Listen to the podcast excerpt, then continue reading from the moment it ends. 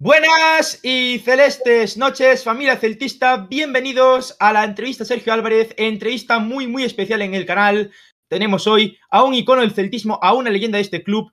Para mí es un auténtico honor tenerlo por aquí, por el canal. Para mí es fantástico, es uno de los grandes eh, ídolos del celtismo de la última década, o sea que para nosotros es un auténtico placer y honor tener a Sergio Álvarez en nuestro canal. Tenemos con nosotros como colaboradores en el día de hoy al señor Abdón Corbedo. ¿Qué tal, Abdón?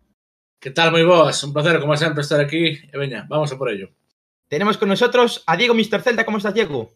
¿Qué tal? Buenas. Oxe, bueno, ao estar Sergio aquí, normalmente falo castelán, pero xe ti que falar galego, si ou si, vou facer a entrevista en galego. E bueno, darlle gracias a Sergio por estar aquí conosco e esperemos que o pase ben, que é unha entrevista amena e, bueno, vamos a darlle caña, como sempre. Tenemos con nosotros a Fou Celta. ¿Qué tal, Afou? Hola, muy buenas. Pues yo, como siempre, hablo en gallego. Hoy voy a hacerlo en castellano porque está aquí Sergio. Entonces... No, es broma, voy a hablar en galego, evidentemente. Pues vamos a presentar ya a Sergio, que está por ahí. ¿Qué tal, Sergio? ¿Cómo estás? Hola, buenas noches, aquí estamos.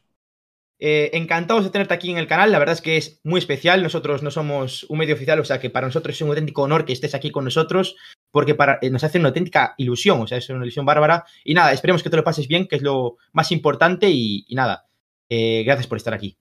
Nada, gracias a vos. Eh, oxalá o pasemos todos ben, que, que é o que estamos, ¿no? Bueno, Sergio, lo primero que te quiero preguntar es cómo fueron tus inicios en el fútbol y cómo fue, cuál fue la, primar, la primeira imagen que tienes del Celta? Pois os meus inicios foron no, no colexio, en Catoira.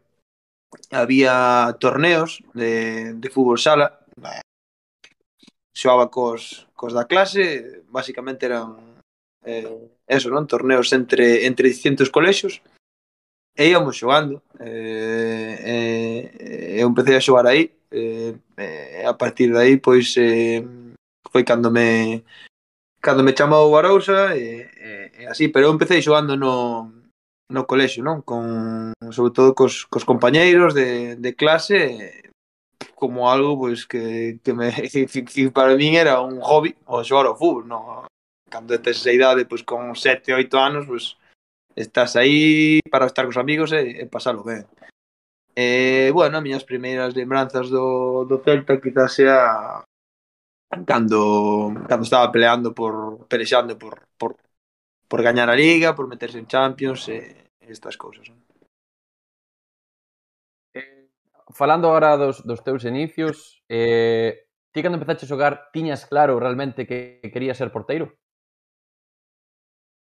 Sí, e eh, eh, non, pero sí porque vía que adiante era moi malo, o sea, non moi malo, pero... Se eu, a mí, a mí dábaseme ver ser porteiro, o sea, a mí gustaba me tirarme polo chan, andar a arrastro, parar, tirarme, que me deran, o sea, esas cousas. A mí despois do de facer regates, era, uf, que sei, non, non se me daba ben. Eh, entón eu era porteiro, dábaseme ben, gustábame, todos dicían que, que paraba ben, E, e, e sí, sí que me gustaba, eh? pero por eso, porque no outro, a ver, non é que non me gustase, que evidentemente algunha vez xoguei adiante, como todos facemos, pero disfrutaba, disfrutaba máis sendo porteiro, evidentemente, gustaba máis. Uh -huh.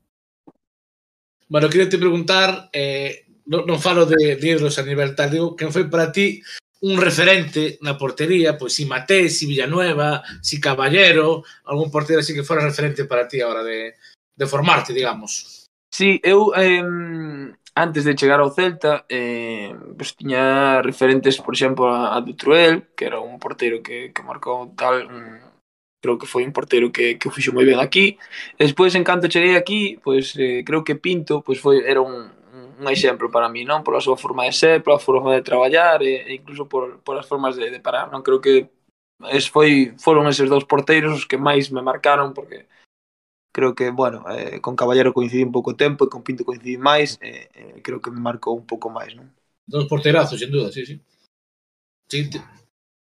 Oye, e cando mm, Cando tú eras un neno e, aínda e ainda non sabías que ibas triunfar. Eu xa sabía.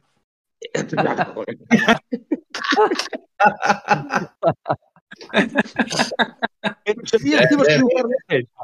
Ou, a, ou, a idea era triunfar no Celta? Na tua casa eran do Celta xa desde que desde que tes de razón ou eran do Depor ou do Barça no. ou do outro lado? No, eran do, do Celta, si sí, é certo que, que mete máis que do por no, pero si sí é certo que do Celta eran, e, e máis tirando quizás hacia, hacia o Barça. E a miña idea era triunfar, evidentemente, no Celta, sí, pero é un soño moi lexano. A miña idea era triunfar no fútbol, intentar xogar de maneira profesional. Pero para min o Celta de cando eu era un cativo quedaba moi moi lonxe, non había canteiráns, era un equipo pff, que sempre traía estranxeiros, que non se daban oportunidades aos da casa, entón vielo como unha utopía casi, non? O tío que quería ser a xogar ao fútbol, ser profesional, onde puideses, pero claro, a ilusión de xogar no Celta estaba aí, pero sabías que era moi, moi, moi difícil naquela época. Bueno, os tempos foron cambiando, coñen unha época diferente e a verdad pois puden disfrutalo moito. Mm. Como se fragou o teu fichaje por el Celta? Pois mira, eu eh, estaba a, casi casi a piques era a juvenil de segundo ano, pasaba a ser juvenil de segundo de terceiro ano, e houve varios compañeiros que se foron ao, ao Pontevedra. E eu estaba a piques de ir con eles, o sea, nada, estaba nada de, de asinar con, con eles, e estaba no no instituto, eh, e, e, no medio dun, dunha clase sei que non está ben e, empezou a soar o móvil evidentemente silencio, mirei no? un número estrano e xo, que raro Mítico, eh, podo ir a sair ao baño tal. Pois pues, fun ao baño. Era Javier Maté, dicindo, oye, que que falamos que estamos interesados en que veñas para aquí, tal, non sei que... Vale, Eh, sí, de acordo, estou flipando, o sea, estaba no medio dunha clase, non lle fixe máis clase, non máis caso a clase, nin o día que quedaba, sabes? Eu quería chegar a casa, falar con meus pais eh, e, e dicir, oye, mira, chamame esta, hai que marchar para mí, Nin Pontevedra e nada, eu quería ir ao Celta, sabes? Porque eu evidentemente tiña 17 anos, entón eu todo tiña que ter permiso dos meus pais, evidentemente, senón non podía facer nada. E, e así foi como como se falou, está que despois pois eh, chegamos a un acorde, vin a Vigo, o meu primeiro contrato aquí en Vigo firmou no miña nai, como che digo, porque eu tiña 17 anos. E, e así chegamos a un, a un acorde, pero a esa chamada no instituto non olvidarei nunca, che digo, nunca máis. Posto. Eh, lembraste un pouquiño, despois desa chamada, do teu primeiro día do Celta? O sea, desde que te levantas hasta que remata o primeiro adestramento co, co Celta? Sí, eh, eh, a min tocou estar aquí en, nunha pensión, non? Antes había unha pensión aquí onde se estaban os xogadores que eran de fora, chamabanlle a pensión do, do mesón da doblar. Bueno, daquela, a verdade, para mirando ben, estaba moi ben organizado porque estábamos en, bueno, en pisos, eh, non, non, non se tiña, digamos, a, non sei se a vigilancia ou a responsabilidade de estar máis pendente nós, ao final éramos case todos a maioría menores de idade, juveniles, cadetes, e, e, e bueno, estaba un pouco eso a monte, por decirlo de alguma forma, minto come, bueno, no, compartir un compartir un piso con dúas persoas maiores, eu tiña a miña habitación e despois compartía piso con eles, non? Entón foi un pouco de shock para mí, non? Sair da casa e, e ter eso así, dixo, uf, pero pero E que me acordo que levanteime e, eh, e, eh, e eh, a mí incluso cando falara con Mate me dixera si se arregla pronto, igual vas a fazer a pretemporada co primeiro equipo, pero hai que arreglar os papeles rápido. Nada, que non chegara a tempo e, e, e non pudera ir e, e, e quedar aquí e fixera a pretemporada co, co Celta. B. lembro que chegara, o sea, non sabía nin o que tiña que levar, nin o que tiña que poñer, nin como era isto, nin como era, o sea, eu era, vamos, estaba nunha nube, eh, non sabía nin o que tiña que facer. Todos ali, claro, todos, casi todos se coñecían. Claro, xogadores como, que sei, Pablo, Diego Bru, Goran Maris, Nacho Franco, de... fago eu aquí, sabes? Eh, eh, eu... E, e a verdade é que fora surrealista, o sea, non sei, nin se parei algunha, nin se fun capaz de coller algunha, ni non, o sea, estaba nunha nube, xa che digo, non, non o podía creer. Pois nos preguntan, bueno, temos aí varias preguntas de varios colaboradores que non poden estar hoxe aquí. Edu Burga desde, desde Perú nos pregunta un moi bo momento e un moi peor momento na toda a historia do fútbol. Bueno, tenemos, así, bueno, un moi bo momento, evidentemente, eh, podo quedarme con moitos, pero quedaríame co meu debut co Celta e co meu debut en primeira división. Creo que eso era un soño cumplido que, que tes de cativo e que, que ves que se cumple que chegas a xogar en primeira división no equipo da túa terra onde sempre quixeches xogar entón creo que eso é algo casi inigualable non? Eh, entón creo que ese día non o esquecerei nunca nunca máis. Ademais foi un día super rápido que non che dá tempo a pensar porque estaba non ia a xogar e de repente estaba Javi Javi Barras que naquele momento estaba lesionouse no, no quecemento e, e isto que tens que facer pim pam e pa dentro. Eh, eh, eh, ainda por encima, bueno, gañamos, saiu bo partido, o sea, un debut redondo, digo, perfecto. O sea, que en portería día, cero. En portería cero, que foi un 2-0, sí, señor. Perfecto. E o malo... É un, un día malo, pois un día malo, por decir así, un día moi duro do fútbol, a pesar de que tal... Eh, a pesar de, da lesión, evidentemente, non che vou decir a lesión porque é un, ese é o peor do fútbol tal, non che vou decir eso porque senón sería fácil, senón creo que o partido de Manchester un día, o sea, que cada vez que cada vez que, que o pensas, o sea, todos, todos, caiche, todos, todos. Caiche todo encima e dices, buf, por nada, pero así é o fútbol. Sabes con temporadón que fixeras en UEFA, que era na mesma liga. Sí, saíra todo moi moi ben. A verdade que si, sí, saíra unha temporada non vou dicir redonda, pero pero casi casi. Sí, sí, sí, sí, sí. sí. Pensei que no peor momento ibas dicir cando tiraron o spray aquel de gas pimienta ao teu lado que salías correndo po medio do campo. Fora, fora Joel. Fora Joel. Joel. Fora Joel en Villarreal, sí, fora Joel. Villarreal, non estabas ti. No, estaba ah. Joel. Estaba Joel, saíra correndo, si, sí, máis pasaron mal, eh? No, tu era os ollos aí tal, claro. sí, sí. De feito, suspenderas o partido un cancho e tal, e, eh? e pasaron mal, sí, sí, sí. Claro, Javi. Mm. Bueno, eh, aquí te ponen por el chat eh, Celso Ferreiro, grande Sergio, ¿te gustaría estar en el staff del Celta del día a día con los jugadores? Creo que serías un gran eslabón para los jugadores. Bueno, creo que eso é, digamos, eh, cada corpo técnico elixe non un pouco o seu staff técnico.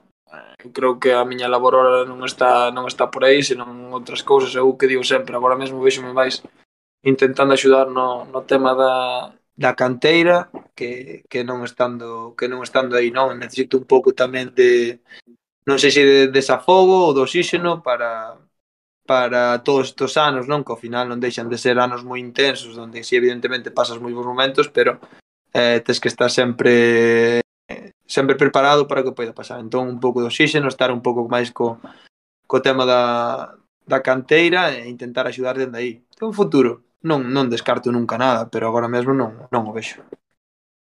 Eh, agora, agora que falas un poquiño do, do teu traballo da, na canteira do, do Celta, podes explicarnos así un poquiño por riba cal é, digamos, o teu traballo dentro da, da canteira? Eu agora mesmo non, non, non estou traballando, evidentemente, estou, se como sabedes, estou bastante fastidiado do meu xeonllo, entón dame bastantes problemas, incluso na, na miña vida diaria, entón non, non estou, digamos, así traballando. Si é certo que estuve en varias reunións co clube, que sempre eles están moi dispostos a que eu, a que eu vos traballe, faga o que o, o que a mí me apeteza así, eu, eu de feito foi o que dixen que quero este ano estar aí, eh, estar un pouco vendo como funciona todo para ver como traballan e tamén eu empaparme de como de como funciona todo, ao final non é o mesmo estar fora que estar dentro e ver como como traballan todos e como preparan todos os adestramentos, todos os torneos todos os nenos como hai que axudalos a, a mellorar e a partir de aí pois intentar escoller o que máis me guste, o que digo sempre, intentar estar nun sitio onde eu poida e me sinta que aporto algo e non estar por estar que non non vai comigo. pues mira, nos pregunta... Dai, dai, dai, por favor, dai. Mm, Cambiou moito ser canteirán cando che tocou a ti ou, ou chegar á infraestructura do Celta cando che tocou a ti a, a, a actualidade? a nivel sí, organizativo, sí. Eh, non sei, en xeral. Sí, sí, sí, sí, sí, sí, sí que cambiou moito, evolucionou moito para mellor. Uh, xa solo nas instalacións, na, na forma de, de digamos, de, de coidar a, a canteira, non? Eu lembrome que cando eu cheguei eh, a roupa que tiñamos para adestrar era a de anos anteriores que deixara o primeiro equipo, xa só en eso, non? En diferentes coros, eh, en que case non tiñas auga, tiñas que ir a coller auga ao grifo, todos estes pequenos, casi non había fisios, agora hai moitos fisios, moito, eh, todos estes pequenos detalles que non se ven, creo que se foron pulindo e se foi mellorando moito, non? E, bueno, aí están os, os resultados que estamos obtendo, evidentemente, aínda hai que mellorar, creo que moitas cousas. Uh -huh. Bueno, nos pregunta Fer desde Argentina, que se siente a taparle un gol a Messi, a Neymar e a Suárez en un mismo partido? Pois non no sei, imagino que se referirá ao, ao partido que gañamos en, en Barcelona. Mm. É verdade que foi un, a máis creo que fora a primeira vez que gañaba o Celta no, sí, no de la Ribey, non? Creo que fora. Sí. Cerón de la Ribey. Sí. Sí, gol de la Ribey, sí, exacto. Sí, sí. É verdade que foron un momento increíble. Bueno, bonito, ¿no? Fora, fora o Barça do sextete despois que gañara os, sí, sí, sí, sí. os seis títulos, o sea que creo que foi un, un partido, como dixen antes, redondo, eh, a verdade é que se sinte, pois, eh, no momento non, non o crees. Eh, teña anécdota que o día seguinte chegamos no, no avión a, a Santiago, e claro, eu, bueno, aproveitei, e eh, dixen se si podía quedar ali, porque me queda máis cerca da Catoira, que me viñan a buscar e tal, chegamos pola mañán, e, e fun a almorzar a, ali a un local a Santiago, e dixeron, buah, ti foches o que estás invitado, e non sei que, des almorzar, e eu, bueno, bueno, xa sabes, desde cando volves a, a dicir, bo, algo, algo fixen que, que, que ten moita repercusión, sabes? Ao final, cando estás ti, ti cando estás no teu círculo, e non estás no teu círculo, pois, pues, como así, está ben, pero da igual, o sea, é algo normal. Pero cando saís do teu círculo e ves que a xente está emocionada e che di estas cousas, algo, algo fixenche aquí que ten moita repercusión. Algo pasou, sí, sí. Sí, algo pasou, sí, sí. sí. De hecho, a título personal, eh, yo creo que es eh, bueno, eh, para nosotros pensamos que es uno de tus mejores partidos como jugador del Celta contra el Barcelona. Fue un partido espectacular, tapaste todos, o sea, Luis Suárez, Neymar y Messi, yo creo que soñaron contigo por la noche y fuiste, fuiste premiado como el MVP de la jornada, me acuerdo perfectamente. Sí, sí, sí, sí, creo que sí. Eh, eh, eh, bueno, xa che digo, eh, foron partidos redondo porque ademais, bueno, destes que diste, que tiraron 80 millóns de veces, sabes? Que era un Barcelona que ofensivamente era un dinamita puro, o sea, creabanche deixar, a, deixar a portería a cero en aquel tempo no Camp Nou era casi inviable, sabes? O sea, era moi difícil. E xa che digo, eh, ao mellor pois ten partidos máis e non sai máis. O sea, saleu ese día, ese partido, saleu todo perfecto e, e ao final, pois, é o que dis, non? Pois, eh, super contento e ao final quedan che o que o que estamos falando ahora, pa, quedan pa historia do clube e miña, non? Sobre todo, que, que é importante. Eu, a, a raíz ahora de, de falar do, do tridente famoso do, do Barça e, e todo isto, non? Falábamos que fixeche un partidazo. Ti crees que eles guardaronche un pouquiño de rencor cando foi ese famoso penalti, eh, penalti directo de Messi e, e Neymar? Eu sempre digo, serei o único porteiro que poderá dicir que Messi non se atreveu a tirar un penalti que tivo que pasar. O sea, sí, claro. Vale, vale, que fenómeno, que fenómeno. Vale, vale, vale. Claro, pero ti, ti nese, nese, nese intre, non, o sea, non esperabas nin, nin de broma. De feito, a tua primeira tal é reclamar que pasa aquí, non? No, reclamei que Luis Suárez eh, que, si, sí, en este caso, que Luis Suárez estaba dentro da área. De feito, se houvese bar, non houvese valido gol porque Luis Suárez arranca está dentro da área cando Neymar, ou sea, cando, perdón, cando Messi dá o pase, porque eu non vi nada, pero vin algo raro. Porque sí. vin que estaban cuchicheando, tal non se queda. De feito a xogada, eh, despois falando, comentando que teníamos coñecidos ali no Barcelona, no Barcelona era para era para Neymar. Pero Luis Suárez veu ca ansia, eh, eh meteuse por ali, pero a xogada era preparada para, para Neymar eu que reclamo é eso, reclamo que porque a min parece evidentemente difícil, pero parece que está moi cerca a miña cando cando dá o pase. E reclamo eso que está dentro da área, pero claro, non che pita nada no cano naquela nin, nin de coña. Non, oh. no. E, e falando de penaltis, aquel penalti en Riazor, como recordas? En Riazor non Balaidos. Balaidos. En Balaidos. Pois pues, eso creo que pff, é outro outro outro que queda para a historia, non? Creo que ao final que outro, outro soño cumprido, digámoslo así, non? Porque ao final, que no minuto 88 ti vayas gañando 2-1 en Balaídos o, o Deportivo evidentemente non queres que che piten un penalti en contra porque non queres pero eu creo que é como se si no minuto 88 vas 0-0, 1-1 e o, o dianteiro marca o gol da victoria, non? porque no minuto 88 che piten un penalti en contra e evidentemente pues, eh, páralo o sea, eso é brutal o sea, eso é pensalo agora e poñerse unha pel de galiña, sabes? É increíble non sei é algo soñado que se dá perfecto que non se repite porque que pase eso é moi, moi difícil moi, moi difícil. Yo, Sergio, te quiero preguntar un poco por, por tu carrera, englobando un po- poco tus, tus etapas ¿no? en el Celta, porque estuviste en el Celta B, jugaste muchos partidos, te fuiste ciudad al Racing de Ferrol y después con el primer equipo, es verdad que eh, tuviste participación en, en el año del ascenso, pero hasta la temporada de Berizzo, hasta la eh, 14-15, Ujú. no empezaste a ser titular indiscutible. Porque para mí, tu mejor etapa en el Celta, a título personal, ¿eh? son los tres años de Berizzo. Tanto la 14-15 como la 15-16 como la 16-17. Son tus mejores años como futbolista. Eh, hiciste temporadas muy buenas, fuiste incluido en el 11 de la Europa League en 16-17. para mí nos salvaste el, bueno, el culo, ¿no? Se podría decir, en muchísimas ocasiones. Eh, ¿Tú cómo viste toda tu trayectoria? Y sobre todo te quiero preguntar también por, por tu etapa en el Racing, si tenías miedo de, de no volver al Celta. Pois a, a, a miña etapa, digamos que comezou ben, non? Eu chegaba para o juvenil, e cando ian cinco, cinco xornadas de, de, de liga do, do Celta B en este caso, pois unha lesión de Javi López, que era, que era o porteiro do, do filial, pois eh, pois eh, entón tocoume, non me tocou, bueno, eh, Rafa Saiden, aquel ilustrador, dixérame, bueno, vas a xogar ti, porque estaba eu, estaba David Cortizo, que ahora está no Choco, se, se, creo, non me equivoco. Estábamos os dous, eh, eh, elixeron a min, e eh, a verdade que me saliu outro outro debut redondo, non? Levábamos cinco partidos, eh, non gañáramos ningún, eh, bueno, estábamos un pouco un pouco mal, por decirlo de alguma forma, eh, tocábamos xogar na casa, E eu, claro, o día anterior do partido, pois pensaba, tens que facelo ben, tens que facer isto, non sei que, tranquilo, tal, xa como entrenas, non hai problema. E, e o, o partido saloume perfecto, empezamos gañando un cero, outra vez pitarnos un penalti en contra, parei ese penalti, eh, puxéramos nos 2-0, e no 3-0 incluso dei asistencia, o sea, o partido perfecto, digamos, o sea, mellor imposible, o sea, casi imposible.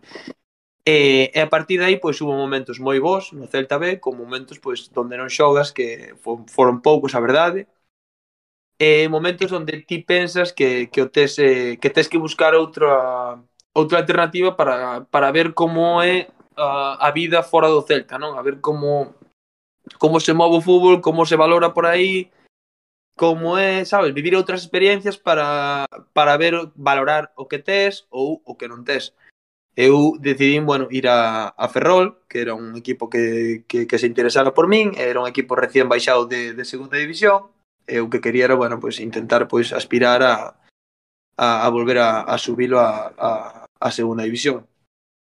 E, e foi unha temporada dura, porque eu empecé xogando, empecé ben, tamén empecé a primeira xornada gañamos, parei un penalti, empezou todo moi ben, ata que chegamos a, a decembro, que eu tuve unha, unha lesión muscular e estuve en, como dous meses apartados do terreo de xogo por esa lesión muscular. Entón o Racing pois ficha outro porteiro. E, e claro, cando eu volvo, eh, bueno, porque eu cando fun palí, eh, o, entrenador, o adestrador era, era Manolo, o mítico Manolo que estuvo aquí de, de lateral izquierdo, entón el coñecíame de estar na miña época aquí e, e bueno, el tiña esa confianza, decidiu a apostar por min ali, pero cando eu volvo en, en bueno, en xaneiro, mediados finales de xaneiro, que eu estuve facendo, bueno, un pouco a recuperación aquí, porque falei con eles e dixeronme que non había problema. E, e, e cando eu volvo, bueno, xa ficharon outro portero, evidentemente eu xa, xa sabía, porque falaba con eles, e vía todo. E, e claro, eu o problema, por dicirlo de alguma forma, era que eu estaba cedido e o portero ficharon. Entón era máis complicado, entón eu case non volví xogar hasta a final de temporada, xoguei creo que un, un ou dous partidos de liga e, e dous de Copa Federación. Foi unha temporada dura, pero sempre digo que me sirveu para, para aprender, non? E para valorar incluso máis o que, o que, o que tiñamos aquí. Eh, entón cheguei aquí de volta e a miña idea pois eh, evidentemente era intentar estar no, no primeiro equipo e tiña unha pelexa con, con Joel para quedar no primeiro equipo ese ano estaba o Joel ou eu con con, con Isma, con Falcón se mal non lembro Sí. Eh, entón Eusebio naquela época pois decidiu apostar por Joel. Entón eu despois tiña a, a posibilidade de quedar no filial ou intentar buscarme a vida fora, sair e, e rematar, digamos, a, o meu vínculo co Celta. Pero eu decidín, eh, vistas as opcións que tiña, pois eh, que non me que non me convencía, decidín quedar no no Celta B e intentar pois eh, que a miña experiencia todos os meus partidos que levaba en segunda B, intentar axudar a, o equipo a manterse na categoría e, e, e intentar eu pois ter esa paciencia que, que decía que algún día se seguía traballando pois oxalá pudera estar no, no primeiro equipo. Bueno, creo que gracias, gracias a esa paciencia pois chegou a oportunidade de debutar co, co Celta contra o Cartaxena porque, bueno, xogábamos o playoff, Isma estaba lesionado, e, e Paco tamén quería ver non o, o, digamos, como eu me desenvolvía na, na portería co, co primeiro equipo. E tamén saiu todo ben, non? Ese partido gañámoslo 3-0 contra o Cartaxena e, e a verdade é que que a partir de aí pois eh, pois xa o ano seguinte pois Isma marchou, quedamos Joela máis eu, evidentemente en segunda división, que todos sabedes o que pasou, o que pasou naquel playoff de, de ascenso. E, eh, e eh, empezou xogando Joel, eh, Joel tuvo unha lesión e despois xa case case rematei xogando eu toda a temporada menos un partido que foi contra o Depor que Paco Herrera pois non bueno, decidiu apostar por, por Joel. E despois xa sabedes a historia subimos a primeira división e, e Joel sai cedido e quedamos fichan a, a Javi Varas e quedou con, con Javi Varas. Evidentemente tamén serviu un ano pois con un portero que tiña moita experiencia en primeira división para aprender cousas, para ver como el traballaba tamén. E, e a verdade é que foi un ano con donde aprendemos moito, onde o pasamos moi moi moi mal. E, e a raíz de aí xa o clube decide apostar por, por dous porteiros da, da casa, como somos Joel máis eu. Eh, esa tempada, pois, eh, Joel xoga casi todos os partidos, menos a Copa e os tres últimos creo que xogou eu. Fai unha gran campaña eh, eh, e decide pois marcharse para, para o Valencia. E a partir de aí, como ti dis, pois ven, ven os anos de, de Berizo, e que para min pois colleronme nunha época creo que de madurez moi boa onde eu tiña as miñas experiencias de antes, tiña os meus partidos encima, e levaba moitos anos no vestiario e todo eso ao final axúdache, non? E tes a confianza, aínda que eu non levara moitos partidos en primeira división, sí que tiña a confianza dos meus compañeiros porque me coñecía, non? De moitos anos adestrando, sabía o nivel que, que podía dar. Entón creo que gracias a eso, gracias a que eu tamén coñecía o Toto de estar con el aquí, pois todo se xuntou, xuntouse a dinámica do equipo, que creo que fixemos unhas tres grandes campañas menos a primeira esos 10 partidos que tivemos que estuvamos aí na, na corda froxa e sí que creo que gracias a todo eso a esas cúmulos de circunstancias onde eu che digo que creo que o meu nivel de madurez estaba nun momento moi óptimo creo que o meu rendemento creo que foi dos mellores non? Cando do, o sea de, de, de miña época no, no Celta. Eu quero te preguntar bueno, xa a lesión trucouche eh, a carreira, hubiera seguido no Celta ou logo buscar xa estás est, o mellor outra liga de cara estes anos antes de retirarte por por outra experiencia ou, ou ir a outro club, houberas, houberas planteado seguir ou se tiñas pensado retirarte a corto plazo? No, a miña idea, a ver, non, é, non é moi longo plazo tampouco, porque teño 35, a miña idea era xogar hasta os 40. Eu no meu pensamento estaba, bueno, creo que ao mellor hasta o centenario o meu físico aguanta no, no Celta, era unha ilusión que tiña eu, interna, sabes? Facía moita ilusión estar aquí, axudar, estar dentro no, no centenario, se facía moita ilusión, non vou negar. E a partir de aí, pois, se teño que, que ir a xogar por sí. outras ligas en España, en segunda B, en segunda non me importa, quero seguir xogando fútbol hasta os 40, non, non, non tiña ah. problema. Esa era a miña idea, pero claro, as ideas non sempre se cumpren e hai, contra, hai eh, eh, contra cousas que non podes pelexar, eh, contra unha lesión así non, pois non, non podes pelexar. Entón, pois, bueno, hai que asumilo e, e intentar disfrutar do fútbol de outro, de outro xeito. Claro, claro. Comenta aquí por el chat eh, a Ser Guillén. Saludos, Sergio. ¿Cómo viviste el año de la semifinal de UEFA y qué opinas del potencial que demostraba el equipo esa temporada? Pues a verdad que foi un, unha semifinal, pois, creo que histórica e, e inolvidable. Creo que que no partido de ida así que eh, estábamos como un pouco maniatados, creo eu. Evidentemente era un partido moi importante, creo que nos faltou un pouco de convicción, así como che digo que no partido de volta, eh, o día antes que adestramos no, no campo non de onde xogamos, mirabas a cara de todos e todos estaban convencidos de que íbamos a gañar. O sea, era unha sensación increíble, sabes? Isto que diste, isto, eh, sabes? vías a cara, sabes, desto que notas as sensacións, hai, hai, hai cando levas moitos anos ves os teus compañeiros, coñételos e, e ves as sensacións que transmites e que transmitimos eran esas, non? De ver o campo e tipo, da igual, non, ainda que sea o Manchester que sea, nós podemos gañar a calquera, sabémoslo, o sea, danos igual, o sea, sabemos que se si nós estamos ben, gañamos a quen sea, danos igual que este adiante. E había ese poder de convencemento, non? Bueno, eu creo que o demostramos e apenas foi eso, non? Que non, non foi por, por pouquinho. Uh -huh. eh, Ahora vouche facer aquí unha preguntiña un poquinho para que te molles. Que Celta pensas que, que foi mellor? O Celta da, da Champions con e Mido e compañía ou o Celta das semifinais de Europa League? Home, sí. é, é difícil. A Celta da Champions é un nivel moi alto. Chegou a octavos de final de unha Champions League. Non é nada doado, non consegue calquera eu disfrutei máis o Celta da UEFA, evidentemente, porque estaba estaba dentro metido e, mm. Eh, e disfrutei no moito máis, evidentemente. E creo que o nivel era espectacular, non? A máis, sobre todo o nivel xuntámonos un grupo humano brutal, onde onde todo todos pois que conxenábamos moi ben, e, e sabíamos os puntos débiles dun, os puntos fortes do outro, que ao final é o que importa nun equipo, non? Saber onde ata un, donde, ata un pode chegar, onde, donde ti podes dar máis, entón creo que exixirte, non? O sea, sabíamos que, que podíamos exixirnos uns aos outros, entón creo que, que eso foi foi o máis unha das cousas máis importantes para chegar onde chegamos.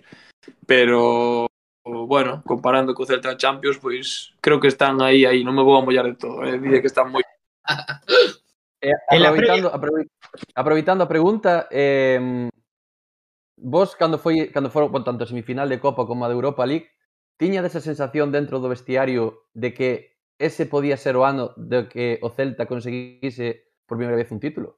Sí, sí, sí, sin duda. Sí, sí. Estábamos conven convencidísimos, o sea, moi convencidos.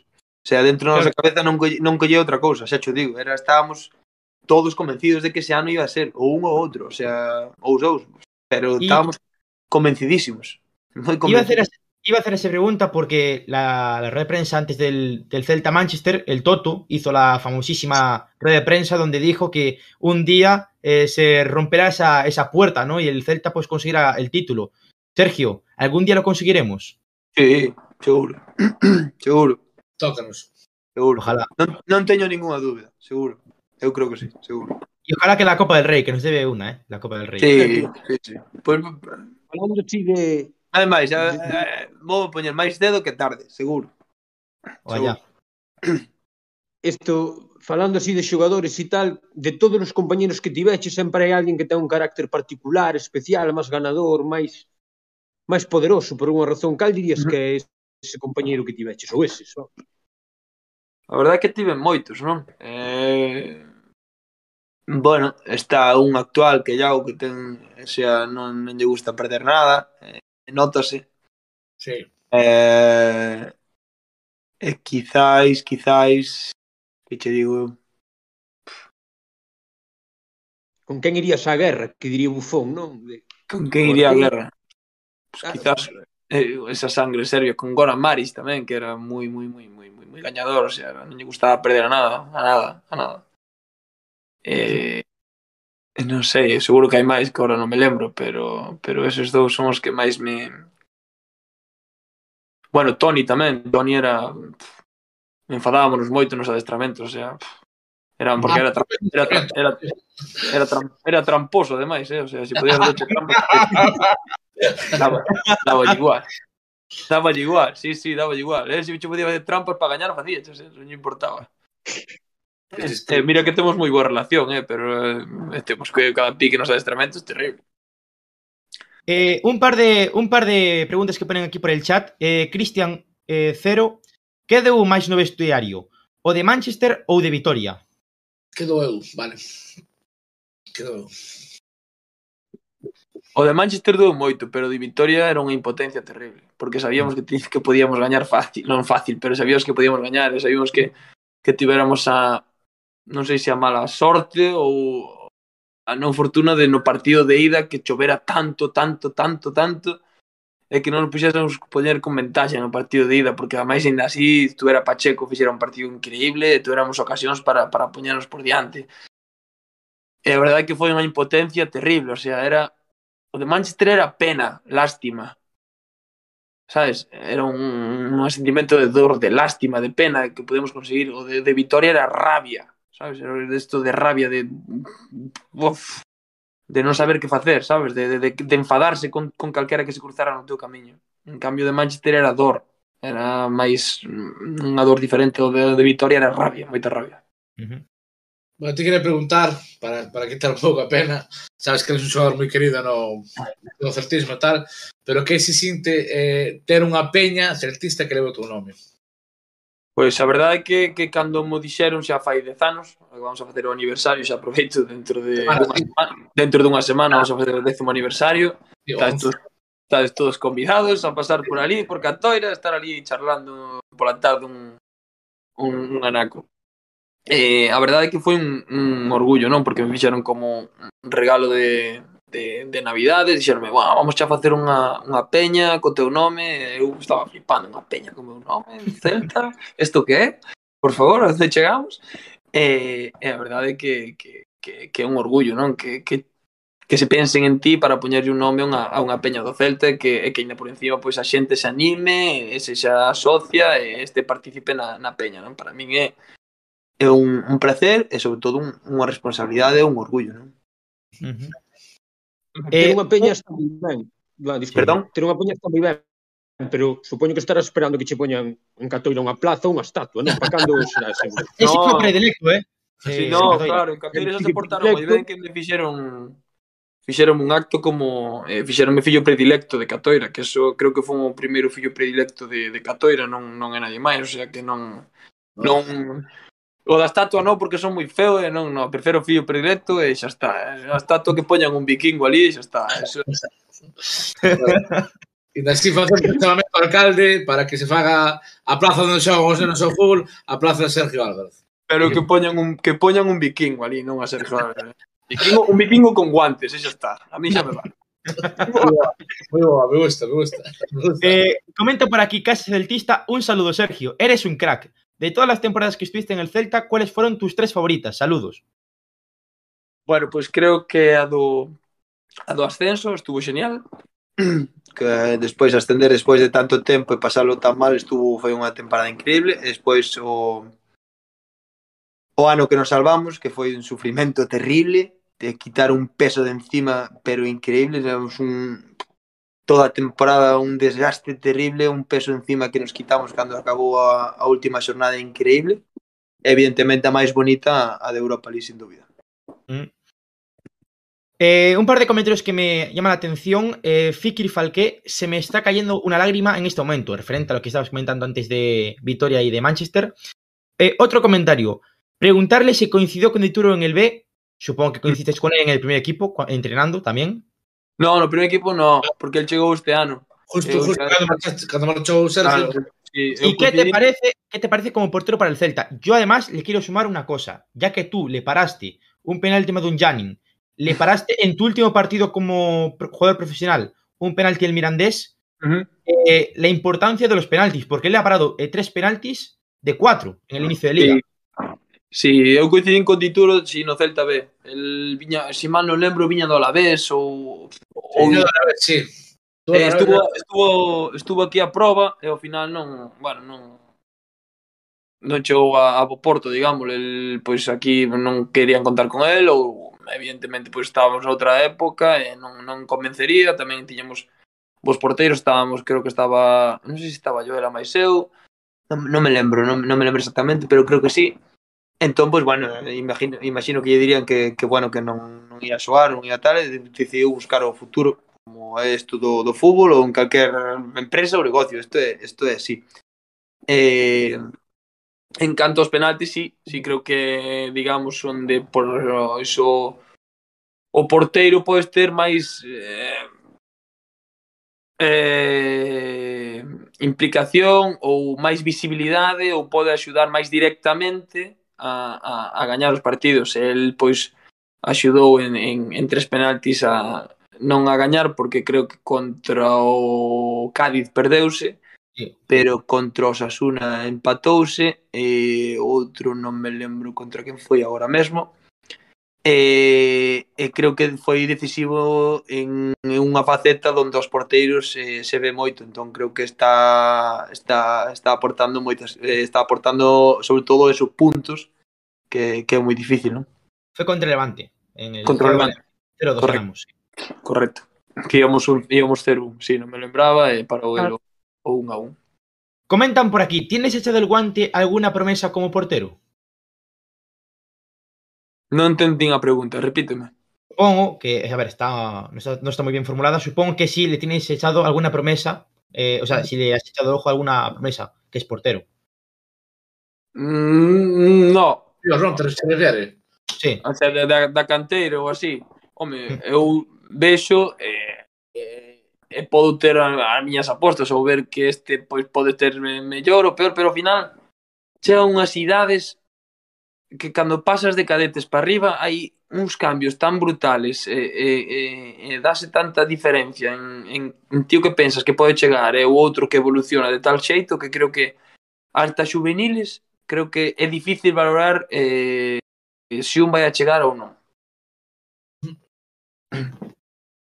Oye, Sergio, unha pregunta que cando o sea, cando empezou a xugar Rubén e ti e pasaches aos, a, a ser o segundo porteiro do equipo, o celtismo medio se divideu, moi, non sei se se divideu, pero moitos dicían, pois a mí gustaba máis un, pois eu prefiero outro e tal.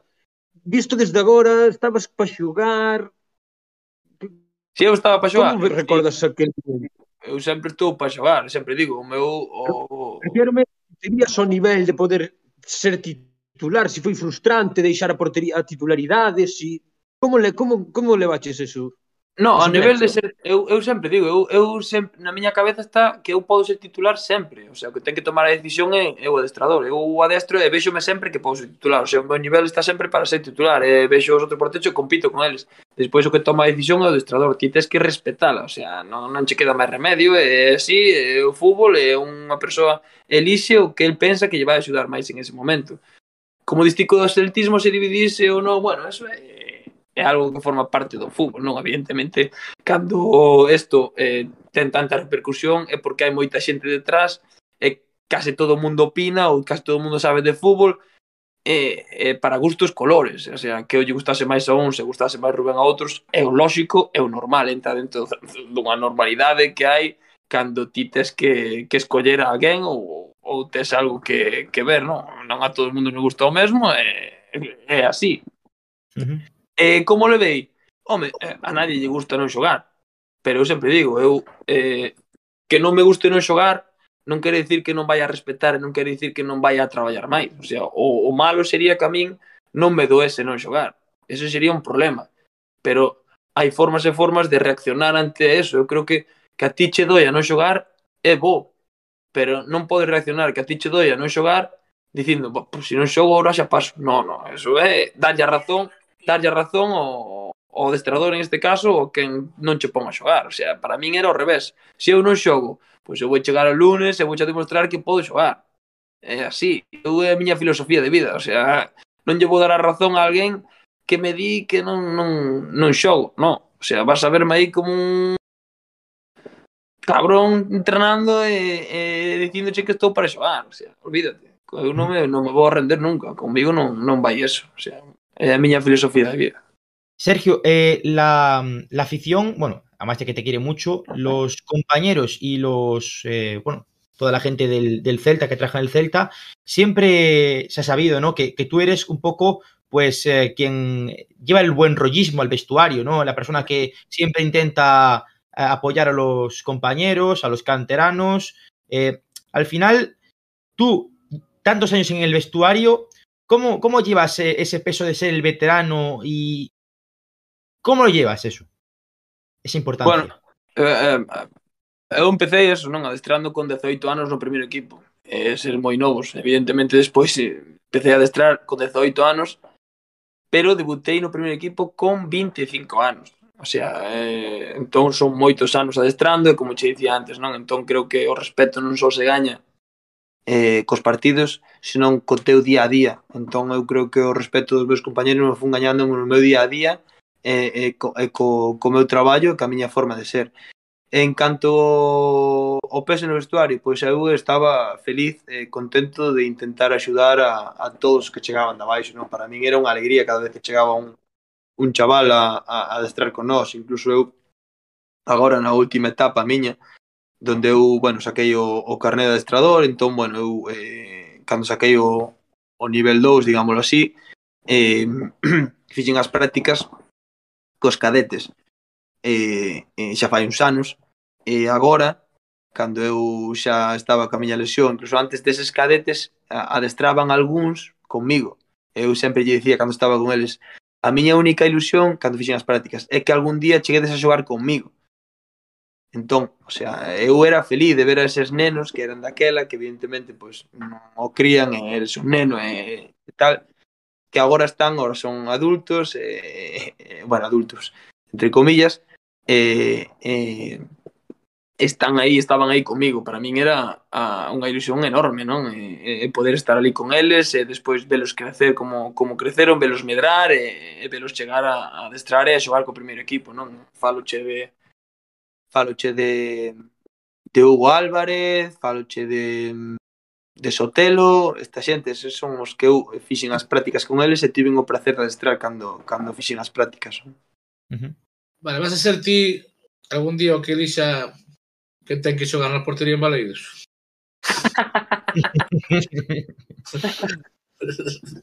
non, eh, como che dixen antes, non, non descarto nada, eh? O sea, non descarto nada. Non, non, agora mesmo non, pero non, non descarto nada nun futuro. Isto é moi longo, eu son considero unha persona moi moi xoven e non non descarto nada de cara de cara a un futuro. Eh, sempre digo, sempre que que me apetezca e que me vexa con gañas de, de, de axudar e que podo axudar a, a facer esas cousas, senón non, non o farei seguro. Claro, claro, claro. Eh, ahora un pouco sobre tu retirada, eh, pregunta aquí por el chat, ¿cómo te sentó el tener que dejar de hacer lo que amabas en el momento en el que te lo dicen? Boa. Foi un momento, foi un momento moi duro, non? Evidentemente non é non é dun día para outro, é un proceso máis lento. Eu estudei eh, un ano case sen sen case, sen xogar, e bueno, ao principio iba todo ben, e despois, bueno, cando se empezan, ves que, que, que a rodilla pois, non acaba de arrincar, non? Ti, pois xa empezas a ter dúbidas, evidentemente son moitas conversacións co, cos fisios, co, co recuperador, co doutor, e, e intentar buscar solucións, non? Eh, incluso ir a ver a outros médicos co bueno, outros médicos que co consentimento e co permiso e co, coa axuda de Cota que el sempre me, me axudou e me dixo incluso nestes momentos vai ter outro médico por si eu xa de tanto verte incluso sabes cando te cecas cunha cousa co mellor non ves un non ves algo que hai que é obvio pero nada, fun a outros médicos e máis ou menos a opinión era era moi parecida ao doutor Cota Entón xa cando ves que outros médicos opinan parecido, pois non é tedes por vencido, pero bueno,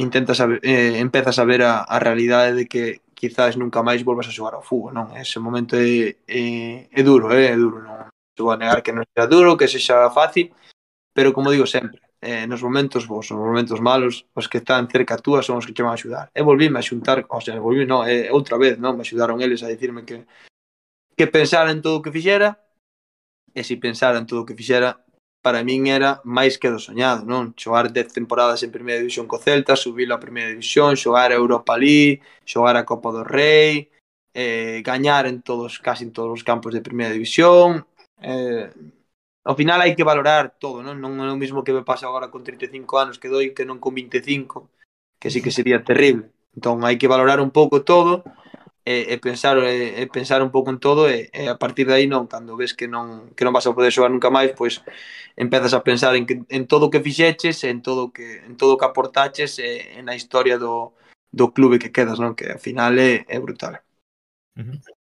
Eu quería aproveitar para para preguntarche nos teus últimos anos no no Celta eh hubo algún xogador que ti dixeses, "Buah, este tío ten unha calidad brutal pero igual por certas cousas non, non chegou a triunfar. Sí. Home, estar no Celta xa é triunfar, pero sí que hai, hai un caso moi claro, como pode ser o caso de, che digo, de Wellington, que estuvo aquí e pasou sen luces ni sombras. Non sei se vos lembrades del, pues era un xogador... Sí. Era un xogador, era un, era un xogador brutal, o sea, unhas condicións brutais, pero, bueno, esta deportivamente pois pues, non, non estaba moi acertada. Estábamos e pensando en en Seguen remor, estaban pensando a maioría. En remor, sí. Tamén, tamén, pero é un caso diferente, non? Eu creo que ese é como valorar un caso como ese, é difícil. Creo que é que é difícil, é moi difícil, o sea, velo adestrar cando chegou os primeiros días, tipo, este, este, este chaval é un cañón, o sea, pero é un cañón terrible. Pero ese chaval ten un problema que non sabe onde está e non sabe, non sabe valorar o que ten entón a raíz aí é todo xa moi complicado porque, bueno non sabes o entorno que ten como é a súa vida entón son unha personalidade moi difícil de axudar non? Creo que o intentamos todos e non creo que non o conseguimos. Isto? iba a dicir ahora mismo. Iba a dicir ahora mismo. Pione, Pione foi sorprendeunos a todos porque el chegou aquí con evidentemente pois eh, sendo un xogador eh, diferente. E, eh, e creo que durante as primeiras tempadas empezou sin xogar, ao principio non xogaba moito. Despois esa tempada acabou xogando casi todo. E despois, despois a seguinte tempada fixo unha tempada increíble. E sorprendeunos a, sorprendeunos a todos o comportamento que estivo. Non, non sabemos non sabemos o que puido pasar. Evidentemente hai como te digo sempre, temas personales eh, eh, que cada un ten a, a súa vida e non sabes o que o que pode pasar dentro dela. E evidentemente afectan o, o fútbol, eso está clarísimo. Mm. Isto tiña pinta de ser así, a ver, perdón pola expresión, por ser un, un bo personaje, ¿no? Sí, pero era un, era un tío moi simpático, eh? Sí, sí, eu, sí, sí. Eu, de feito, sabe, unha vez coincidín, coincidín con el no, no chollo, cando traballo nos barcos aí de pasaje a Cíes, mm. eh, coincidiu que viñera no, no barco, no? e invitei no vir o puente e tal, e dixo, bueno, sacamos unha foto coa tripulación, e desto que poñemos automático, e colleu el, e empezou a poñer, que pasa, que pasa, pione, que levo barco, que levo barco, que levo barco. E a verdad que é un tipo super, sabes, super gracioso, super cómico, sí, sí, ainda sí, falamos sí. un poquinho de fútbol, é, é moi ben, sabes? De feito, sí. coincidira co cambio de, de Berizzo por Unzué, eu preguntei que, que, que cambio hai dun a outro dime el fu, con Unzué corremos moito menos que con Berizzo, tal, sabes? Pero de moi bo rollo. Eran formas diferentes de, de, de adestrar, sí, era máis fútbol, fútbol de posición, e Berizzo era máis fútbol, sei que te digo, de agresivo, de agresivo, de home, home, bueno, é un fútbol diferente. Evidentemente que eh, bueno, pues corres, ou corres de outra forma, corres menos seguramente, sí. Pero el non, non sei, sorprendeu-nos como, a verdade, como, como foi a súa evolución, porque non sabemos moi ben por qué, a verdade, ese é o problema, porque el era un, eu che digo, boa persona, simpático, alegre, de repente, pois, bueno, algo personal que lle pasou pola cabeza e afectoulle moito o seu rendemento no, no fútbol. Uh -huh. Eu, a verdad, coa resposta de Wellington acabasme de deixar flipando, o sea, non, sí, nunca me esperaría Se me dixeras Wellington. É que era un caso moi... Era Sí. De feito, é que, aquí, o que, o que máis pasou... se recorda del é o petazo que tuvera con coche. É o máximo que se recorda del. Claro, claro. Claro, pero foi era un era un xogador que adestrando, o sea, adestrando, víase que tiña unhas condicións brutales. Sabes, vías que foron un xogador brutal, pero despois pues que non. sei que agora en, en Arabia Saudí, onde sei por onde anda, está facendo uns números brutales. Sí, sí, sí. El, el, vías que era un destes destes xogadores que ves que meten gol cunha facilidade que dis como fas, sabes? Me rec- aparte Estilo- yo, me estilo Yo, que llegó, llegó y al minuto marcó un gol contra el Getafe, Sí, me acuerdo. contra Al el debutar. Getafe.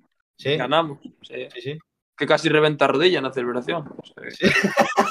es verdad, es verdad. Es verdad. Eh, comentan por aquí, Sergio, si no me equivoco, eres un buen lector. ¿Algún libro que me recomiendes? Ostras. Ahora, a verdade é que levo eh, como... Que che digo? Seis meses casi sen ler, porque ahora xa levo dous, dous meses sen ler nada, porque naceu o peque, e vamos, entre o peque e a peca, non teño tempo para nada, eh, e non leo nada. Pero un que, un, que, un que sí que sempre recomendo, que ademais foi un regalo cando eu me lesionei do, do ombro, que me regalou, que me fixo moita ilusión, Rosaneiros, que se chama Resistencia. É un libro que me regalou ah, ele, wow. fixo moita, moita ilusión no seu día. e esta, é un libro que sempre recomendo. Mm. Eh, yo te quiero preguntar por la Irmandiña, porque has tenido el privilegio de jugar con la selección gallega. ¿Y cómo fue ese partido contra Venezuela? o brutal. Para mí foi outro soño cumplido. Eh, cando foi da, da outra vez que se celebrara, que xogara en, en San Lázaro, creo, se mal non recordo, que eu estaba, estaba aquí e o estrador era Fernando Vázquez e dixen, buah, ojalá me leve, tío, porque non me vai levar estou aquí con él? O do Uruguai, fora, creo, non? O do Uruguai, pode ser. Sí, sí. así non xogaches, vai, que están os porteiros como, como os que había, onde vas? Eh, é verdad que cando decidiron decidiron facer esta esta selección, a min eh, os da Federación Galega falaron comigo e dixen, sí, sí, sí, para min para diante, eu animo aquí a todo Quisque a que a que a que vayamos a participar, falei con eso, falei con Hugo, falei con Iago, falei con seus compañeros eh, eh para convencelos para ir, dixen, joder, hai que ir, hai que formar isto, tal, non sei que. Bien, bien. Eh, e a verdade é que fora fora super guai, non? Eh, eu pasara a disfrutar como, como un enano, a verdad. Eh, xogar ca selección galega para min é top. O sea, ya, Oja, o sea, ojalá pasen partidos con máis con máis frecuencia, no tan esporádicos. Sí, eu sempre digo, jo, pues, por lo menos un ao ano, sabes, non, sí. non creo que sea tan difícil de, de organizarse. Evidentemente, xa sabemos todos que o calendario ahora é brutal, e non hai días nin para nin para ir ao baño casi, pero pero joder, eh, creo que entre todos pois pódese eh, podes intentar pois xuntarse un día e xogar, non? Por lo menos a min facíame moita ilusión. Uh. Aparte, podes facer un equipiño bastante chulo. Solo sí. dianteira xa tes Iago Aspas, un... Borja Iglesias, José Lu. Aí para arriba. Un equipiño, un equipazo, diría eu. Me cago. Angeliño. Oficialidade. Hugo Novoa. Oficialidade. Fontán, Hugo, Kevin. Cuidado. Xa solo na casa, sabe medio que xa está casi como feito. Sabe medio equipo. Rubén, Johnny Otto... Eu te queria preguntar, mas claro, non é normal xogar sen xente, non? Pero vimos de, da pandemia arrastro de xogar sen xente. Que te, até que punto se nota, non?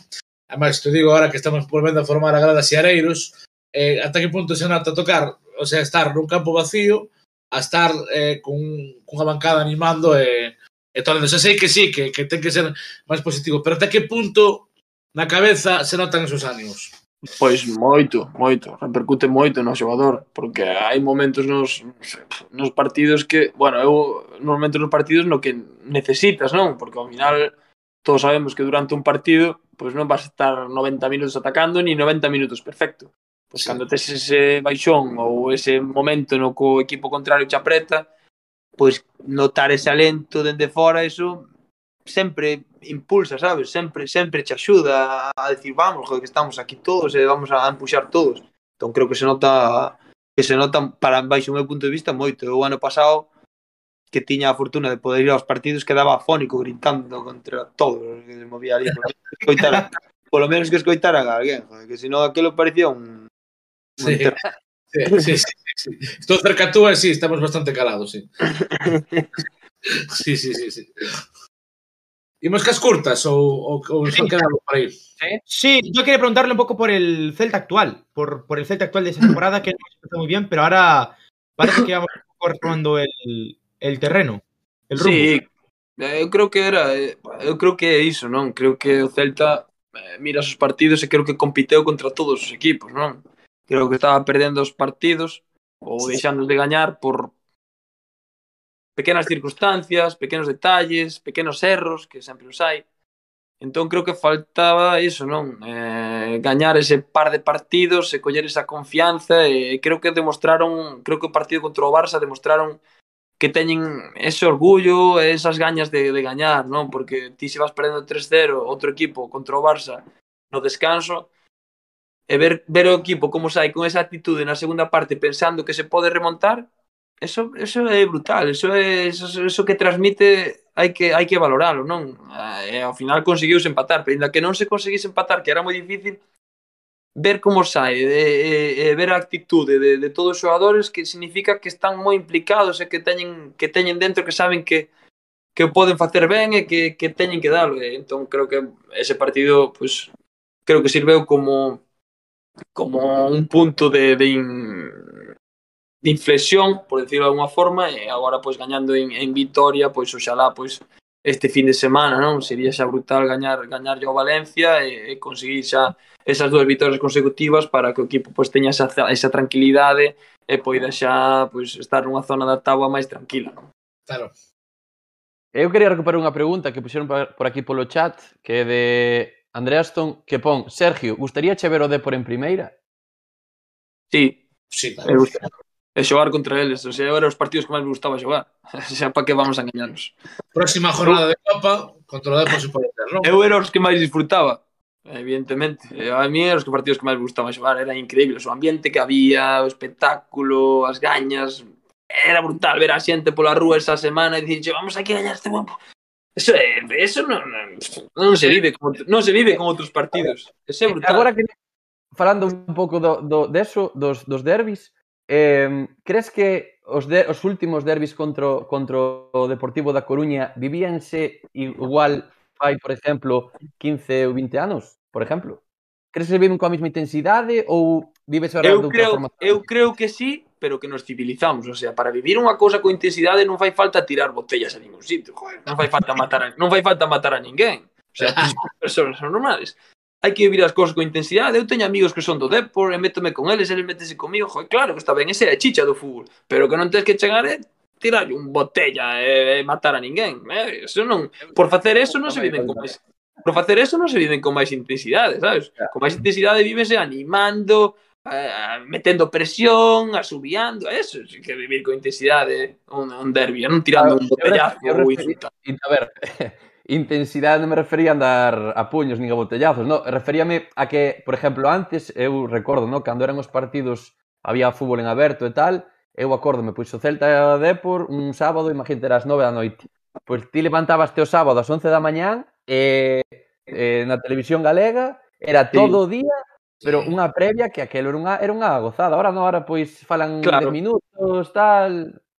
Claro, porque, que che digo, antes televisábano pola televisión pública galega, agora non, non o televisan. Agora hai unha canle privada que emite todos, e esa canle privada non lle dá importancia seguramente que teña o derbi, basicamente. Claro, por exemplo, que... refirme, inda que non o televisen, sabes?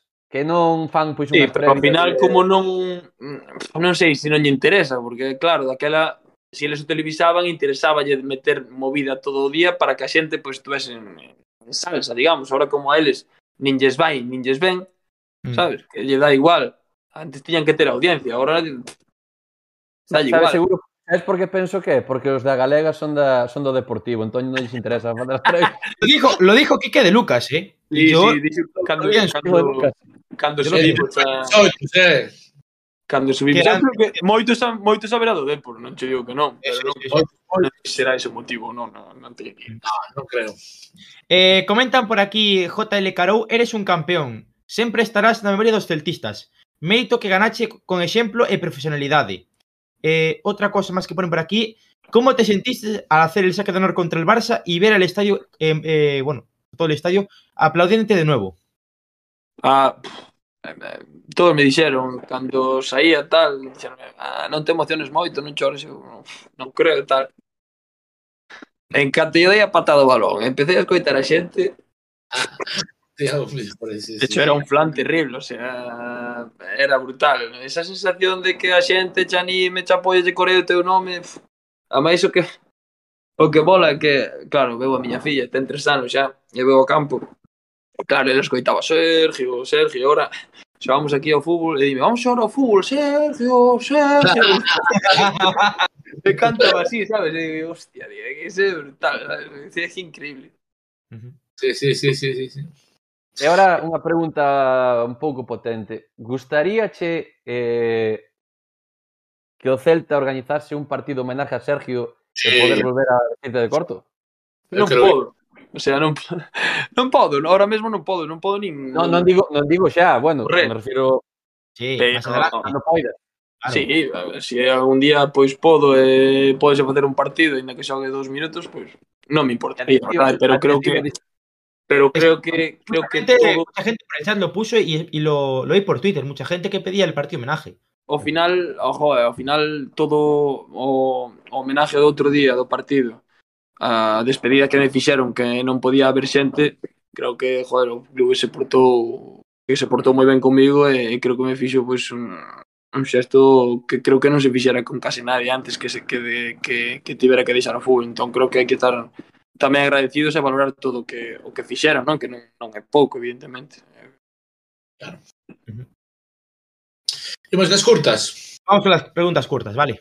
Muy ben. Vale, eh, bueno, vouche facer unha serie de preguntas curtas de, bueno, eh, o primeiro que se che ocurra en poucas palabras, vale, un sí, no, un nome, para, vale. bueno, igual repetimos un poquinho que falamos. Vou intentar. Eh, vale, eh, nada, ti o primeiro que se che veña a cabeza, ti dalle pa diante, vale? Cuidado, eh, cuidado con eso.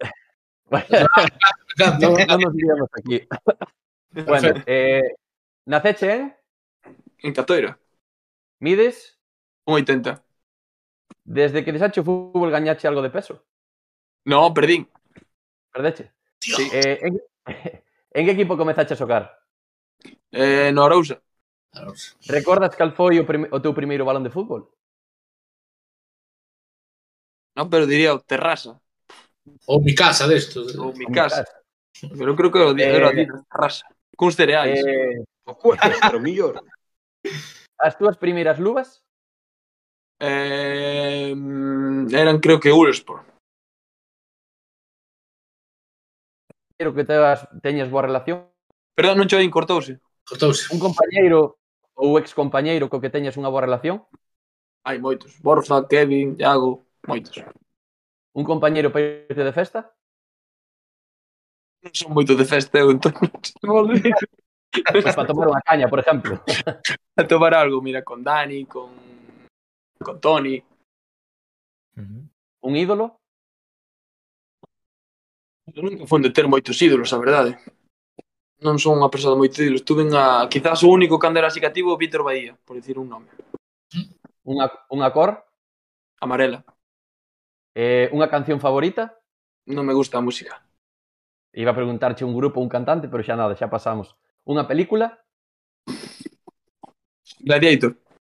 Unha serie? Ah, Breaking Bad. Oh. Eh, a túa comida favorita? A miña comida favorita. Vai ser empanada de millo. Xovas de miña nai. Oh, hostia. A, a de... Mm, a de zamboriñas de, de Ons está moi boa tamén. Vale, pois xa, Una... xa iré a probar entón. Unha froita que che guste? Todas. Adoro a froita. Tes mascota? Unha gata. Como se chama? Lili. Eh, tes algún tipo de colección? No. Se xa cromos, chapas, camisetas... De, de camisolas tampouco? No. Nada? Non tes camisolas ningún xogador? Nada, regalabas a meu irmán e a coñecidos. Non regalamos nada. Eh, vale, algún xogo eh, esa de mesa, de consola que, que che guste xogar? De cartas? Consola de... nada, non, non teño nin consola. Eh, de mesa, pois... Pues, eh, depende do momento, non? Eh, eh, destos, non me acordo, o tab, tabú creo que é, de, destes, destes xogos que son de mesa de, de, calquera, calquera. Non é tute, non. Non é tutte, non é tutte, ni mus, nin... Sí, non, as cartas tamén me gustan, eh? de feito na miña casa xogose moito as cartas. Me, eh, me, me hay un momento que quiero hacer una pregunta. Eh, aquí en este, en este podcast se banca fuertemente a Fran Beltrán. ¿Mejoró el gallego, Fran, respecto a la, Creo que últimamente creo que no, creo que deixou un pouco de lado. Eu te oh, contar. Vou, ter, vou ter que meterlle caña, vou ter que meter. Sí, sí, sí, sí. seguimos. Bueno, seguimos. Eh, o que menos che gusta? As mentiras. ¿Alguna persoa que che hubiese gustado coñecer? Que digas, ti, bueno, este xogador ou este tipo, pois pues, gustaríame haber tratado con el? Pau Gasol é unha persona que si che impresionou coñecela? Borfo Villa. Eh, recordas cal era a túa nota media no colexio? Cinco raspado un. a túa asignatura, a túa asignatura favorita? Educación física, sí. que se eh, tres cousas que te levarías a unha, a unha illa deserta? Claro, eh, eh, oxetos ou persoas? Oxetos. Obxectos. Un balón? Eh, un libro? Eh, eh, como? Unha navalla, que ao mellor estaba ben nunha illa deserta. Unha? Unha navalla. Unha navalla. Ah, sí, unha navalla. Foi para coller, sí. Ou mellor unha caña de pescar. Ah, aí está. Eh, a, tor a tortilla con cebola ou sin cebola? As dúas. Sí. O teu mellor amigo que te levas do fútbol? Difícil, eh?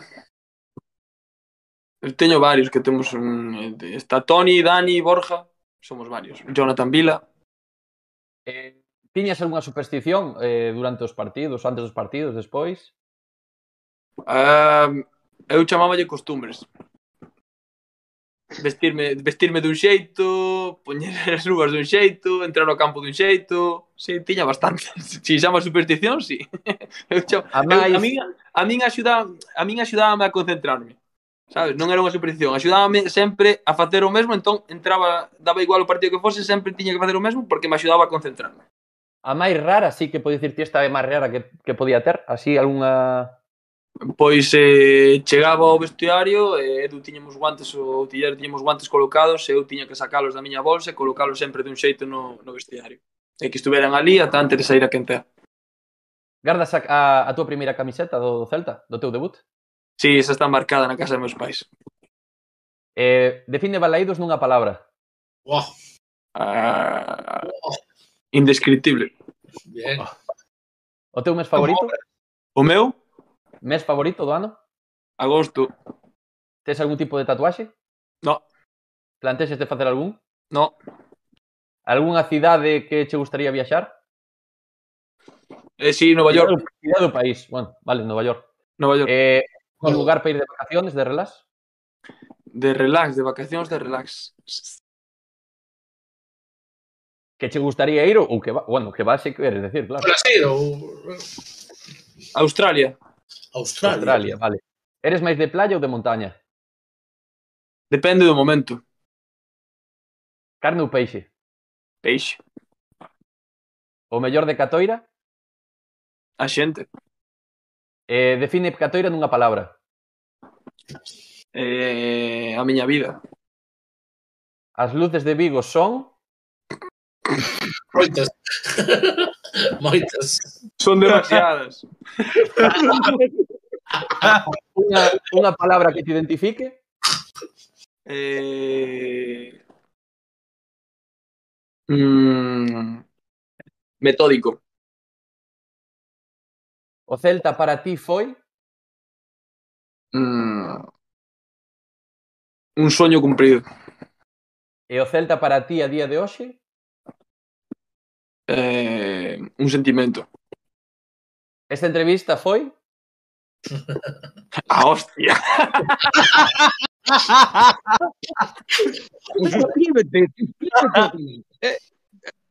e agora xa a última pregunta, eh, un xogador ou persoa do fútbol que o que estuveras e tal que che gustaría que pasase polo podcast? Nominarlos, nominar. Ay. Vou a poñer a... Que tiña dúas. Vou poñer a... Bueno, porque Tony está moi lexo, é difícil. A Jonathan Vila. Jonathan Vila. Anotamos. Perfecto. Eh, listo. Gracias, Sergio. Nada, Hola, gracias a vos, un placer. Cando que irades. Pues nada, Sergio, ha sido un auténtico placer. Eh, a mí se me han quedado dos preguntas en el tintero. El mejor jugador con el que has jugado, el mejor jugador contra el que hayas jugado y el mejor entrenador que hayas tenido. Gústame. Claro, está... Vou a decir dous. David Silva, Iago Aspas, ¿Mm? eh, Messi Sí, e Luis Enrique. perfecto. Hostia. Pues no sé si queréis hacer alguna pregunta más a Sergio. Estamos listo. Sí. Pues nada, Sergio, un auténtico placer que te hayas pasado por aquí por nuestro podcast. Eh, precisamente hace un par de días cumplíamos un año. Eh, y así Felicidades. Muchísimas, muchas gracias, de verdad. Y nada, eh, esta es tu, tu, casa, o sea que cuando quieras volver, pues estaríamos encantados de, de tenerte por aquí. Perfecto, cuando Cando me invitedes, volvo, sen problema. Pues Estás nada. invitado, o sea, ti di, eu quero ir ao xeo podcast. Fechamos tú. Non fai falta que... que vale, vale. vale, vale. Aburro. Pues nada, un placer, un abrazo y a la Celta. Chao. Chao. Chao.